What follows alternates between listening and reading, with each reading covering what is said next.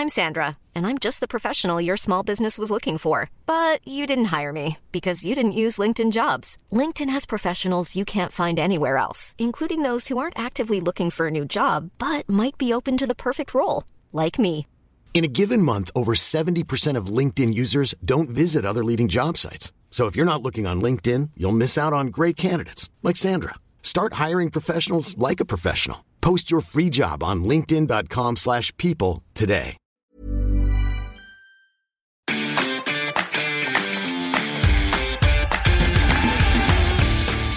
Geispod, der FC-Podcast des Geisblog Köln. Hallo und herzlich willkommen zurück zum Geistpod nach zwei Wochen, drei Spielen, diversen Transfers. Zwei Transfers, zwei Abgänge, ja. Zwei Abgänge. Ja. Ja, willkommen zurück. Gibt viel zu erzählen, gibt viel zu berichten, viel zu diskutieren und vor allem drei Spiele. Drei Spiele, die jetzt durchwachsen, glaube ich, liefen für den FC, wenn ich das so sehe. Ein Punkt aus zwei Bundesligaspielen und ein sehr bitteres aus dem DFB-Pokal. Ja, mega bitter. Also ich würde sagen, so durchwachsen begann die noch gar nicht die Woche, wenn man so das Spiel gegen die Bayern anschaut.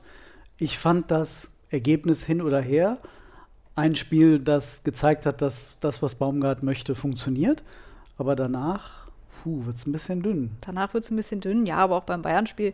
Vorher, glaube ich, war der Optimismus beim FC und auch so im Umfeld relativ groß, dass es doch vielleicht für die Überraschung reichen könnte, aber dann haben die Bayern relativ schnell kurzen Prozess gemacht. Der FC hat seine zahlreichen Chancen nicht genutzt und so stand dann am Ende halt die 0 zu 4 Niederlage zu Buche. Hast du irgendwie das Gefühl, dass äh, der FC zu sehr auf das Bayern-Spiel gesetzt hat und zu wenig auf das HSV-Spiel? Du meinst, weil die zahlreichen Rotationen im Pokal stattgefunden haben und nicht im Bayern-Spiel? Ich weiß nicht, was du meinst. Ja, wie gesagt, ich gehöre zu der Fraktion, die nicht die Rotation für das Ausscheiden im Pokal verantwortlich macht. Aber ich gehe damit konform, dass man Spielern wie Anderson äh, auch gegen die Bayern hätte die Spielpraxis geben können. Und dann Modest von Anfang an gegen Im den Pokal, HSV. ja. Die Kopfballchance von Anderson oder die beiden Kopfballchancen hätte Toni vielleicht gemacht. Da war irgendwie eine andere, oder bei Toni ist eine andere Konsequenz, eine andere Ja. Wucht dahinter. Ne? Also beim ersten Kopfball, der war einfach nicht gut platziert, aber der zweite, ich glaube, das war zu Beginn der zweiten Halbzeit von Anderson, jetzt gegen den HSV in dem Spiel, das war ja eine Rückgabe. Nach Thielmanns Flanke, Ja. die ja richtig gut Also war. das habe ich nicht verstanden, was er da gemacht hat. Aber Ja, es ist irgendwie so dieses, dieses etwas zaghafte vor des Gegners Tor. Das ha- hatte ich das Gefühl, das war auch gegen die Bayern da. Also nicht so die letzte Überzeugung, diese Dinger reinmachen zu wollen. Oder Ja. nicht zu wollen, aber daran zu glauben, dass man sie reinmachen kann. ein bisschen Pech war ja auch dabei, dass Uta den Zentimeter im Abseits stand, sonst wäre es mit 2-1 in die Pause gegangen. Das wäre vielleicht nochmal was anderes gewesen. Und Hübers Kopfball gegen die Latte ist dann natürlich auch bitter, der drei Zentimeter tiefer und der ist drin. Aber gut, so war es gegen die Bayern und eine Niederlage, die jetzt niemandem wirklich wehgetan hat, auch nicht an der Überzeugung oder an irgendwas jetzt gerüttelt hätte, aber hat halt null Punkte gegeben. Ja, ähm, ich glaube, dieses Gefühl, das vorher entstanden war, dass man wirklich die Bayern packen konnte, das fand ich ein bemerkenswertes Gefühl. Und ich weiß nicht, wann das das letzte Mal der Fall war, dass der FC in ein Spiel gegen die Bayern gegangen ist und gesagt hat, yo, heute sind sie reif. Also an das Gefühl kann ich mich lange nicht mehr erinnern, aber irgendwie so ein bisschen gekitzelt hat es vorher schon. Das stimmt, aber ich hatte, also beim FC finde ich, hat man immer so das Gefühl, wenn man sehr positiv in etwas reingeht, wird man eigentlich nur enttäuscht und dann klappt es meistens nicht. Also mir war das alles schon zu, zu euphorisch, zu positiv. Das ist so, ich glaube, lange müssen wir uns an dem Bayern-Spiel gar nicht aufhalten. Ich hatte ähm, bei dem Blick auf die Statistiken einmal echt ein bisschen gestaunt und das hat für mich zumindest gezeigt, wozu der FC in der Lage ist. Ich habe das dann auch mal mit der letzten Saison verglichen. Nehmen wir jetzt mal das Hinspiel. Das Rückspiel hat man 1 zu 5 verloren. Aber das Hinspiel in der letzten Saison unter Gisdol hat man 1 zu 2 verloren, was ja auf den ersten Blick ein bisschen knapp ist. Und dann schaut man irgendwie so mal drauf. 37 Prozent Ballbesitz, 370 gespielte Pässe zu 642 gespielte Pässe. Bei einer eigenen Passquote von 74 Prozent, während die Bayern 86-prozentige Passquote hatten.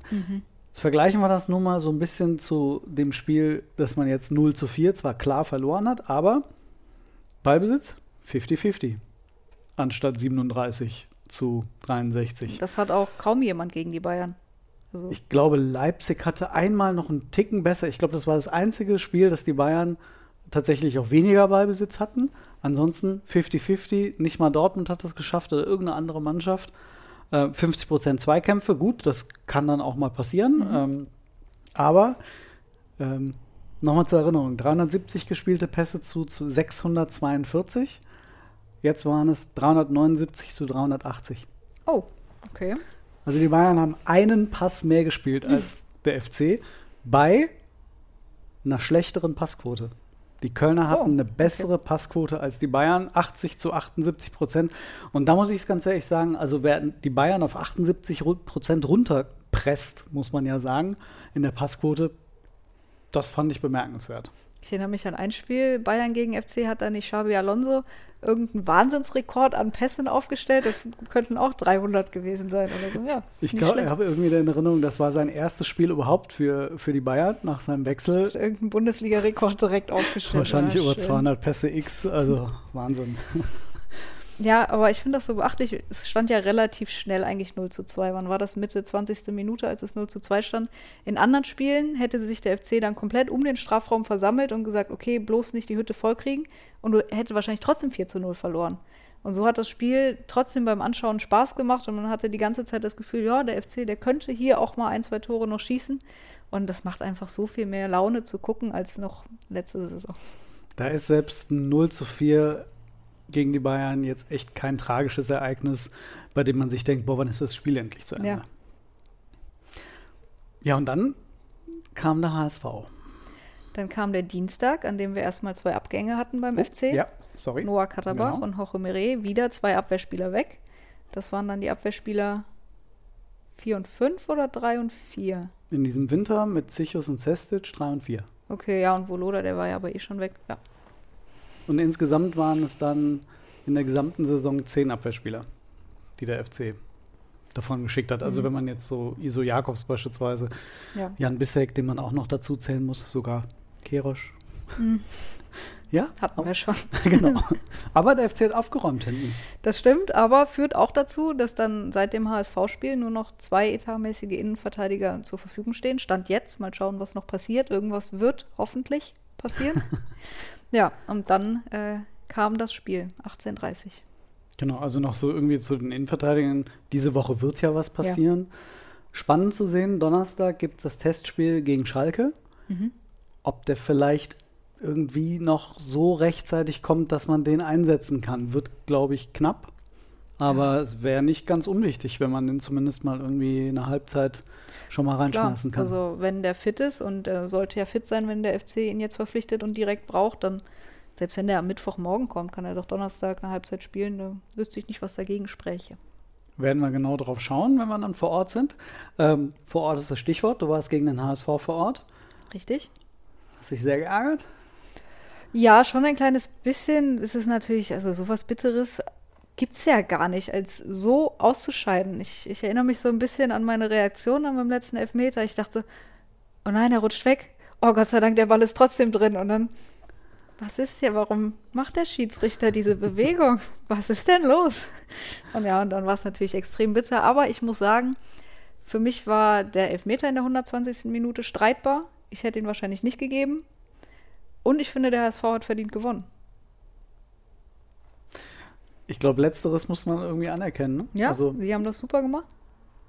Das war dieses Aufeinandertreffen der beiden Mannschaften in der ersten Liga. Der FC presst am höchsten von allen Mannschaften und der HSV in der zweiten Liga presst am höchsten. Und damit ist der FC nur bedingt klargekommen. Also mit dieser brutalen Attacke ähm, des HSV. Ich hatte das Gefühl, wir hatten Probleme. Ja, gerade die Anfangsviertelstunde fand ich, hat der FC sehr geschwommen, ist der FC sehr geschwommen, so sagt man ähm, weil Hamburg wirklich extrem früh gepresst hat, so wie man es eigentlich vom FC kennt. Und dann wurde es so ein bisschen besser. Dann hatte der FC auch die Riesenchancen durch Anderson, die wir eben angesprochen haben, und auch durch Marc Uth, was er sich da gedacht hat.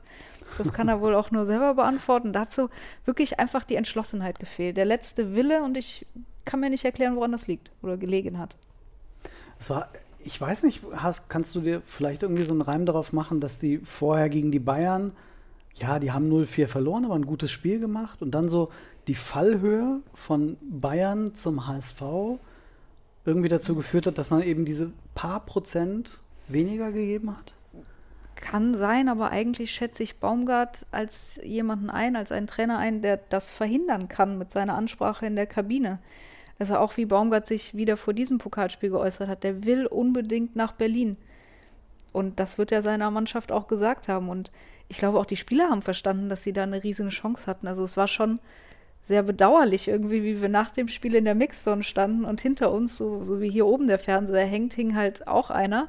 Und St. Pauli führte halt 2 zu 0 gegen Dortmund und die Spieler wurden halt gefragt, ja, wenn ihr das Spiel jetzt seht, das ist doch super bitter für euch. Ja, schon. Ja, schon. Aber schade. Selber hm. schuld. Nur mal so zur Erinnerung.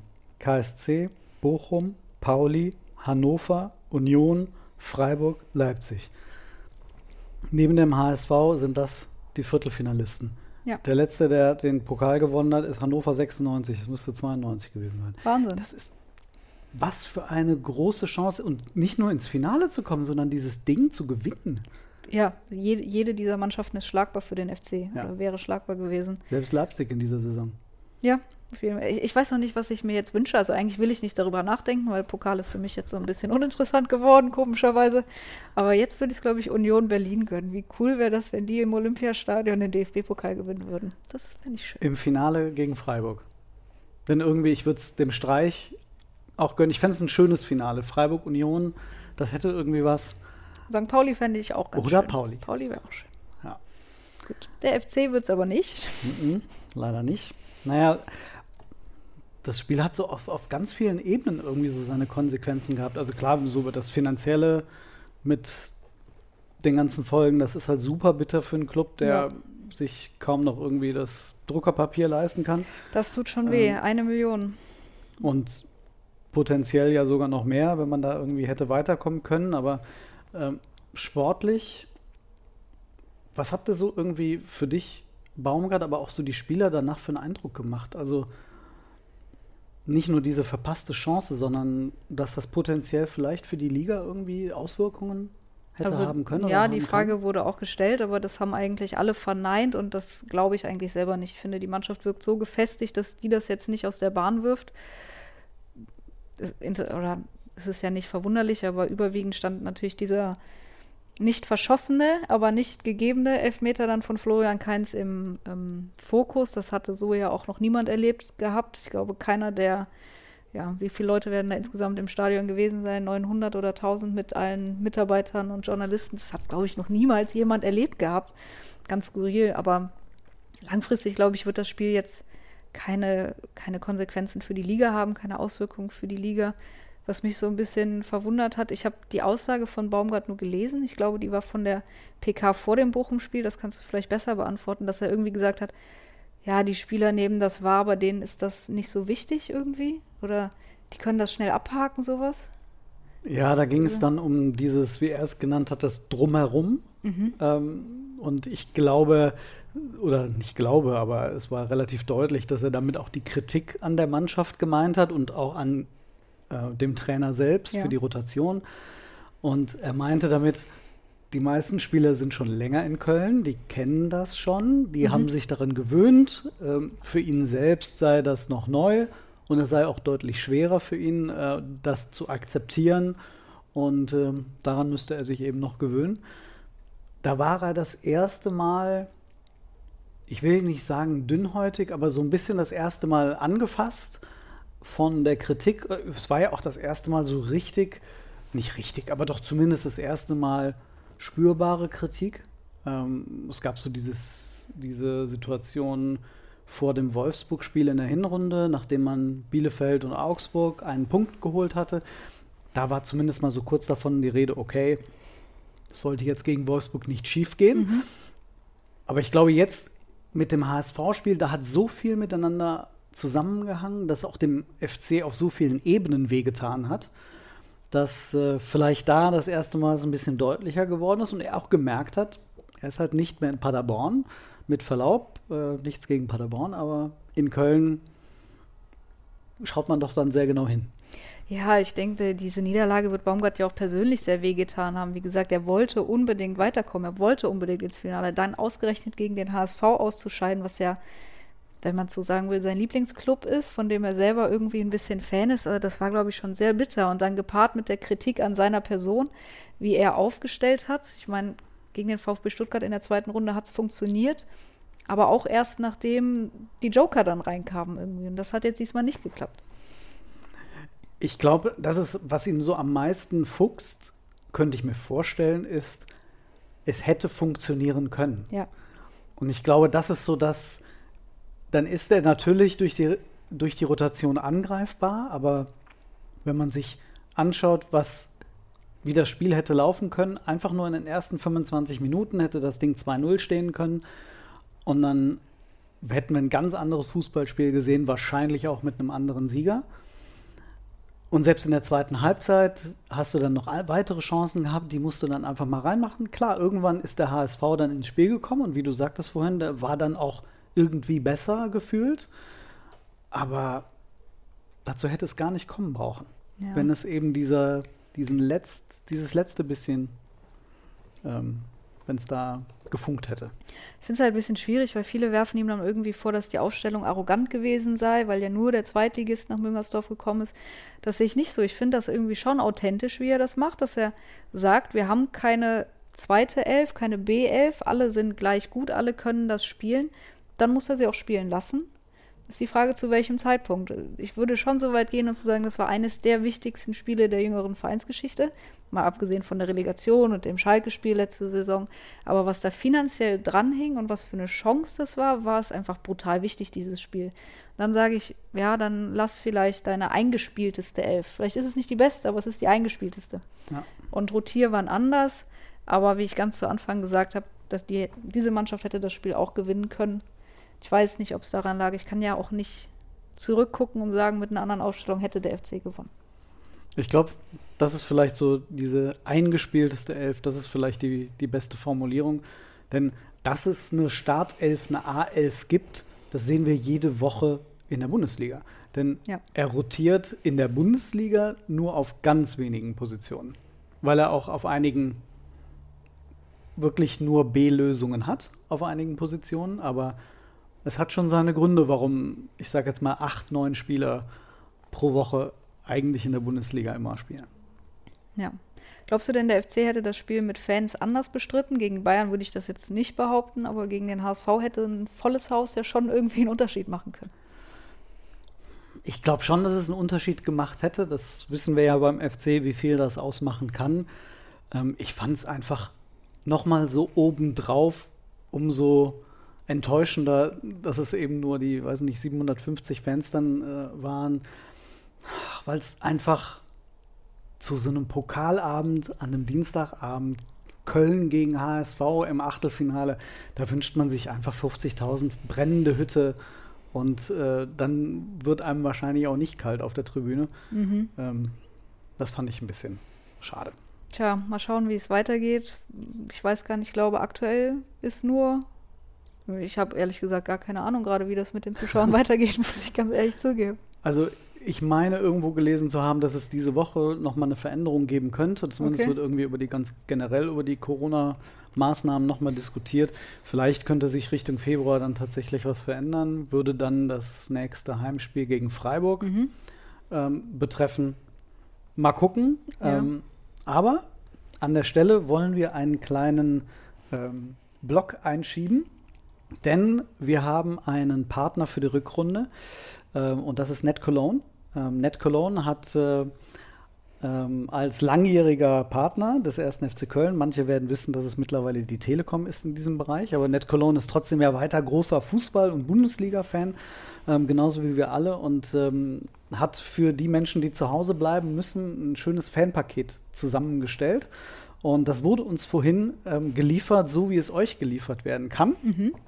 Denn äh, für diejenigen, die zuhören, ihr hört genau zu. Für die, die zuschauen, schaut genau hin, denn wir haben es geliefert bekommen. Wir zeigen das jetzt mal und ähm, dann wisst ihr auch, wie ihr euch darum bewerben könnt. Denn dieses Fanpaket wird jede Woche, wenn ihr euch bewerbt, äh, zum Spieltag, auf den ihr euch dann äh, festlegt, ähm, zu euch nach Hause geliefert. Und zwar mit allem drum und dran äh, in einer Lieferdienstbox. Und die zeige ich euch mal gerade.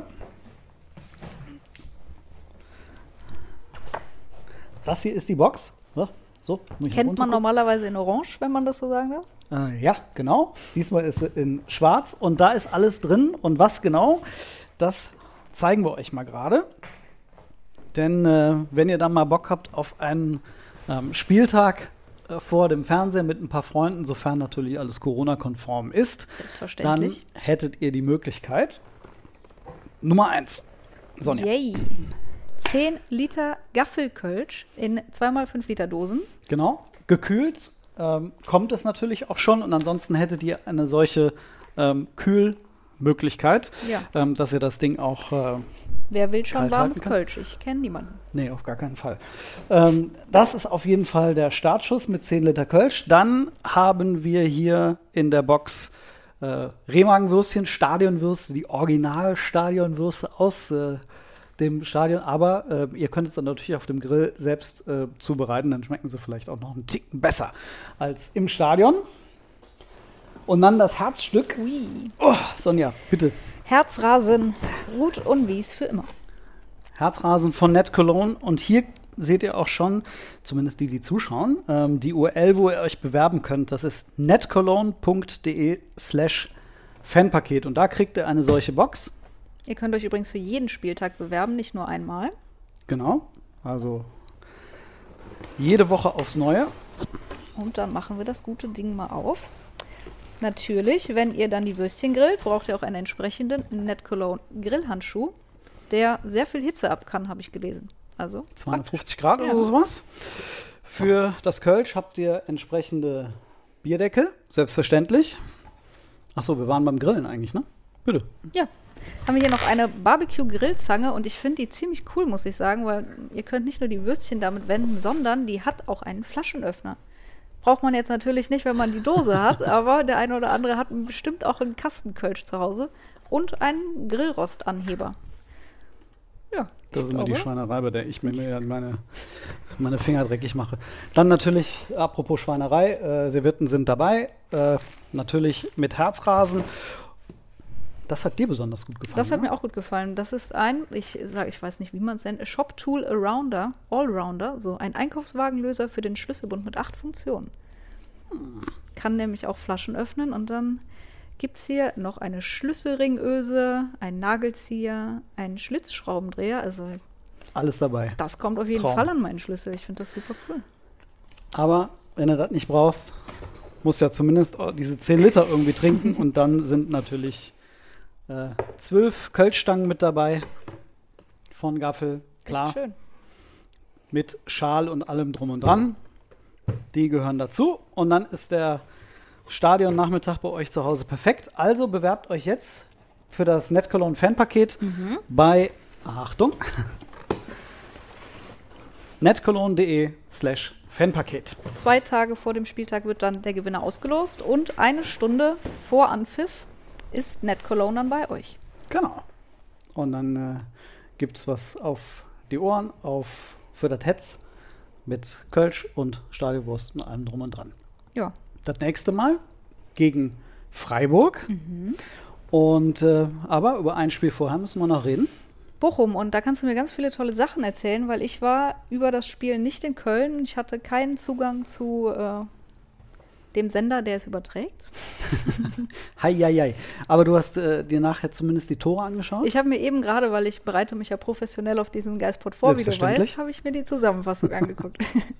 Wie hat dir das Tor von Anthony Modest Oh, gefallen? das war schon schön. Also ich glaube, das ist Baumgart Fußball in Perfektion, oder? Ballgewinn, Flanke, Tor. Und natürlich, wie er es macht, ist sensationell. Er kann es nicht nur mit dem Kopf. Nee, das war wirklich ein großartiger Moment und wie du sagst, ist so Baumgart-Fußball, wie man ihn sich vorstellt. Aber fast auch der einzige Moment. Also es gab so Okay. zwei, drei Situationen. In der ersten Halbzeit gab es nochmal eine schöne ähm, Kombination über Jubicic, der links durch war, die Tiefe gesucht hat, zurückgelegt hat, Modest am Elfmeterpunkt so ein bisschen in Rücklage gekommen. Das hätte das Spiel vielleicht verändern können.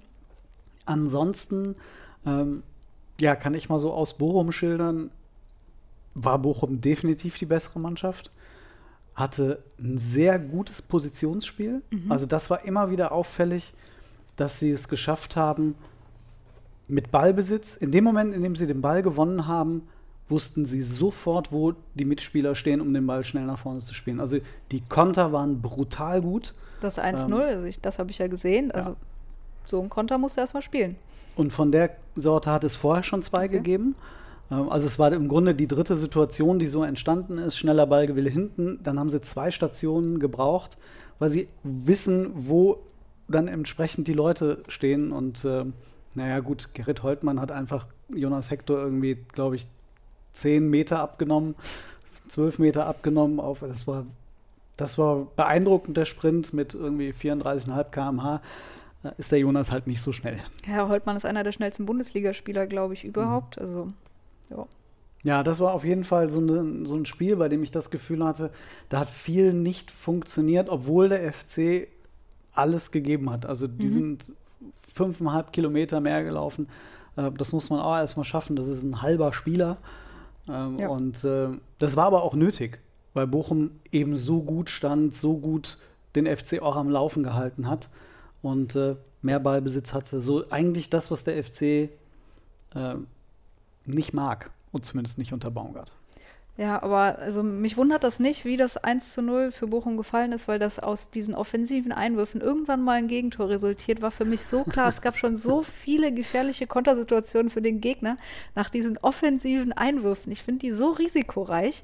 Ich glaube, ich weiß nicht, ob das jetzt in dem Fall auch war, aber oft gehen beide Innenverteidiger mit in den Strafraum und ganz oft sind da schon wirklich unangenehme Situationen entstanden. Ja, diesmal, es war einer, der nach vorne gegangen ist, das war Hübers. Ähm, Kilian hatte dann das erste Laufduell gegen Lokadia an der Mittellinie, das hat er nicht gewinnen können und dann kam eben der Pass auf, äh, auf Holtmann. Die Absicherung ist halt minimal. Also da stehen sie dann halt eins gegen eins und wenn sie das nicht gewinnen, sieht es halt echt dünn aus. Ja gut, einmal ist ein Tor gefallen, ne? gegen Leverkusen war das, meine ich, wo dann Andersson noch auf Modest verlängert hat. Bei so Ja. einem weiten Offensiveinwurf, aber seither fand ich die dann immer eher gefährlich für den Gegner. Ja, ich, ich finde das irgendwie spannend. Das war irgendwann im Sommer, erinnere ich mich, habe ich mal dann auch eine Geschichte dazu gemacht, dass es halt sichtbar war, dass der FC auch Einwürfe trainiert. Ähm, das kann ich mich nicht daran erinnern, dass das so unter, unter Gisdol oder Bayer Lorzer irgendwann mal irgendwie äh, oder Anfang mal gewesen ist. Ähm, das heißt auch wirklich ganz gezielt offensive auch Einwürfe, im Grunde ein bisschen wie Ecken ähm, trainiert. Und ähm, naja, wir haben auch bei Ecken schon gesehen, was passieren kann. Wenn, Trainieren Sie denn auch defensive Einwürfe, also des Gegners in der gegnerischen Hälfte? Ich frage für einen Freund. ja, ich weiß nicht, habe ich. Äh, ist ja im Grunde doch, wenn man einen offensiven Einwurf trainiert, trainiert man dadurch doch auch direkt einen defensiven, oder nicht? Die andere Mannschaft, ja, das stimmt. Naja, auf jeden Fall, das war schon ein bisschen kurios, dass, das, äh, dass beide Gegentore jeweils nach Einwürfen fallen. Das eine war der eigene, das andere war der ein absurdes Gegentor. Äh, als du das jetzt vorhin gesehen hast, wo der Ball da zweimal durch, die, durch den Strafraum titscht, das ist schon seltsam. Ja, mehr möchte ich dazu auch nicht sagen. Okay. ja, wir haben uns ähm, auf der Tribüne dann doch gewundert, um es mal so auszudrücken. Aber gut, Baumgart sagte auch, äh, Tore fallen, wenn die eine Mannschaft Fehler macht und die andere sie ausnutzt. Das ja, war das 1-1 von Hübers war ja, also da werden sich die Bochumer, glaube ich, auch geärgert haben. ja, es war tatsächlich irgendwie ein Spiel, bei dem die Tore durch die Fehler gefallen sind. Also das kann man dann schon sagen.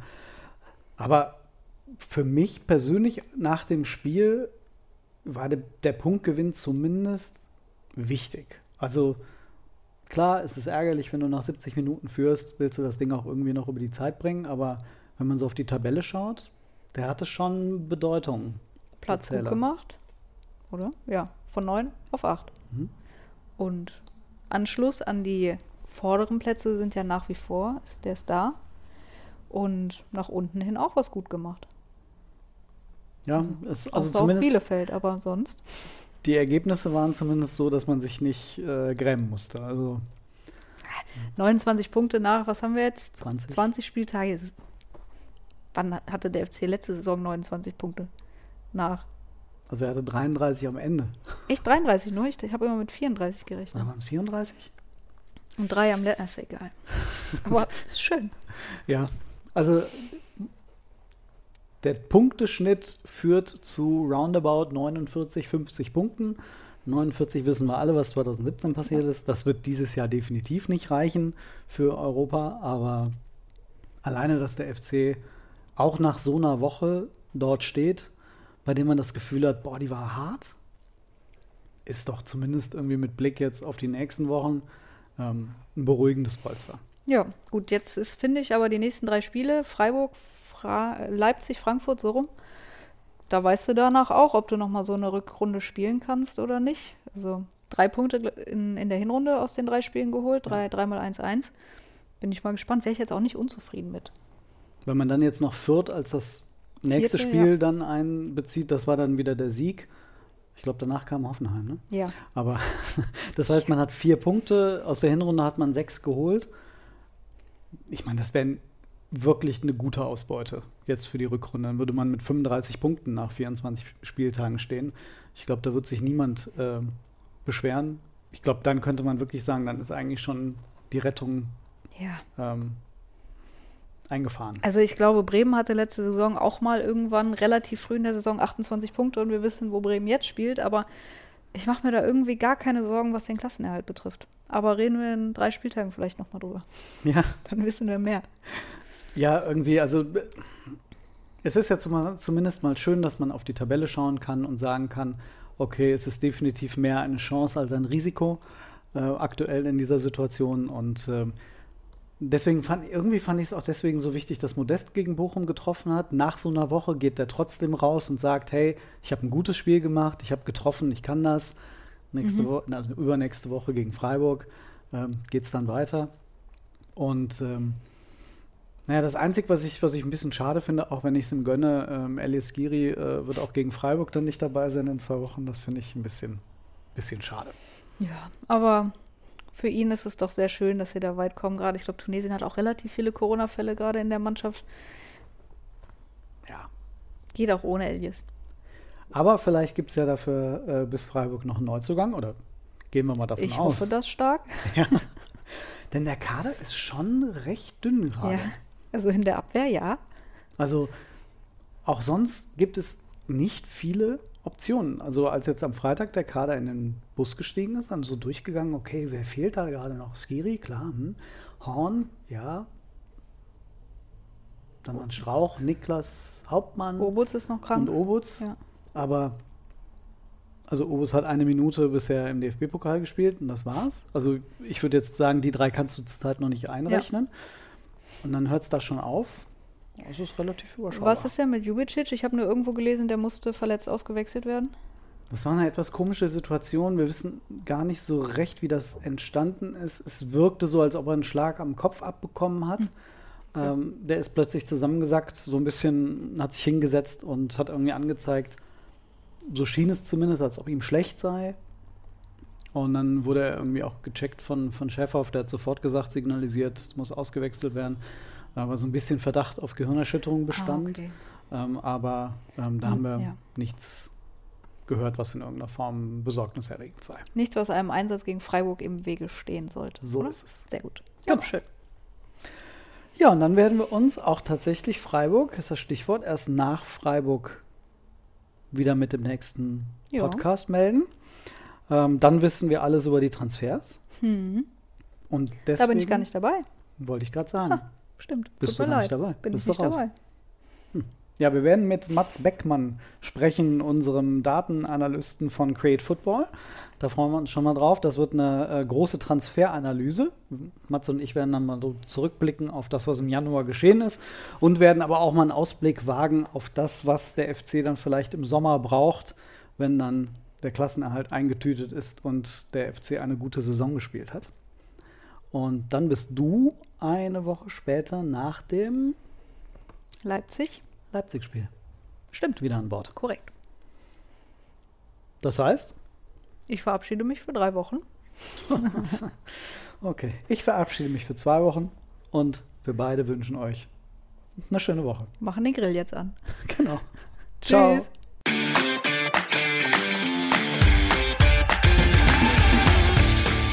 Geispod, der FC-Podcast des Geistblog Köln.